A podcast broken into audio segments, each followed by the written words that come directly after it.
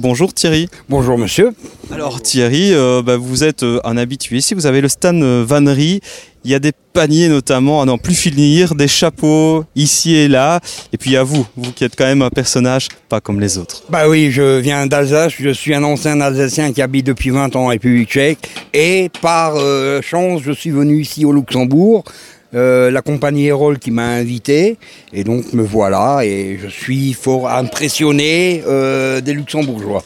Pourquoi la vannerie? On a envie de savoir, c'est quand même un métier qu'on ne trouve plus à chaque coin de rue aujourd'hui. Ben, ma femme, elle est vannière de métier. En République tchèque, il y en a juste encore cinq, des vrais vanniers.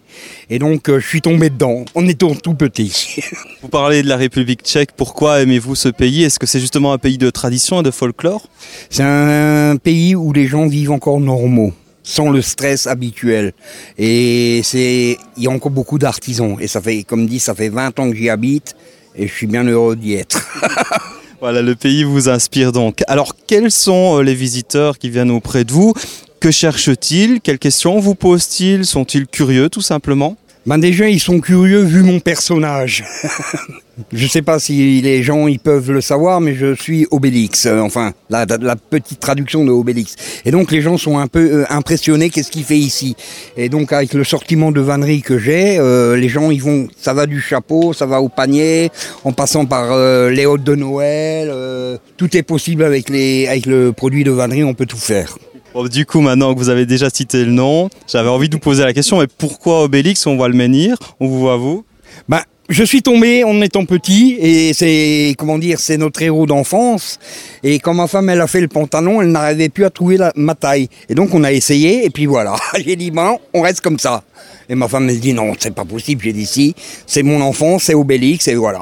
Et depuis c'est Obélix. Vous faites beaucoup des foires et des festivals Pratiquement tous les samedis dimanches, on est quelque part ailleurs. On est en France, on est en, en Autriche, en Allemagne, jusqu'en Italie, on va. Et maintenant, le Luxembourg. Qu'est-ce qui vous plaît au château de Vianden L'ambiance, le château, les gens, le temps. Et c'est vrai. Parce que vu votre tenue, il vaut mieux qu'il fasse beau.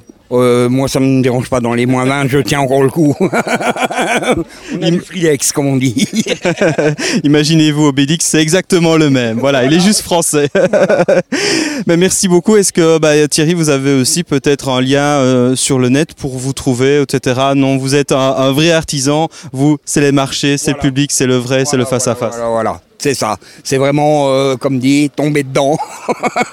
Mais c'est vrai que c'est un métier très dur. Et dommage que les jeunes de nos jours ne sont pas intéressés par ce genre de métier. Eux, c'est téléphone et, comment on appelle ça, le tablette. Alors c'est vrai que j'ai- oublié de vous poser la question, c'est une question que- qui me tenait à cœur parce qu'on voit différents ouvrages ici. Parler d'artisanat, vous parlez que tout le monde ne veut pas le faire, c'est un métier difficile, ça prend combien de temps si par exemple, allez on fait un panier de, de taille moyenne parce qu'il y a des articles très différents, ça prend combien de temps? Ben pour un professionnel comme ma femme, ça lui, va lui durer une demi-heure. Pour quelqu'un qui n'y est pas habitué, ça peut durer à 2, 3, 4 heures. La matière est importante aussi, le choix juste. Ben, il y a 57 euh, sortes de d'osier, voilà. On a 57 sortes d'osier à- pour faire de la vannerie. Et donc, il faut le couper, il faut le sécher, il faut le travailler. Et ensuite, il faut le cuire, que tu puisses nouveau le travailler ou alors le, le laisser euh, imbiber. C'est tout ça, c'est tra- des travaux qui te prennent toute l'année. Et donc, euh, c'est vrai que de nos jours, au niveau de chaque rivière, tu avais des osiers. Maintenant, tu en trouves plus. C'est un métier de patience, C'est un métier de patience et surtout, euh, ça va dans les mains. j'imagine. Bon bah merci beaucoup Thierry pour votre sympathie en tout cas et plein succès sur ce marché. On va essayer. Merci et bonne journée. Et venez nous voir nombreux. Et je recherche toujours ma falbala. Eh bien voilà, l'appel est lancé, ça clôturera parfaitement du coup euh, cette émission spéciale, midi 14h. On était euh, avec vous pour suivre cette fête euh, médiévale, j'espère que vous avez passé un excellent moment. On rappelle qu'il y a les gagnants aussi de notre concours pour les tickets d'entrée qui ont, été dévoilés sur notre page Facebook. On vous attend nombreux, la fête médiévale 20e édition, c'est jusqu'à dimanche prochain, encore 8 jours donc. Venez nombreux et merci de nous avoir suivis.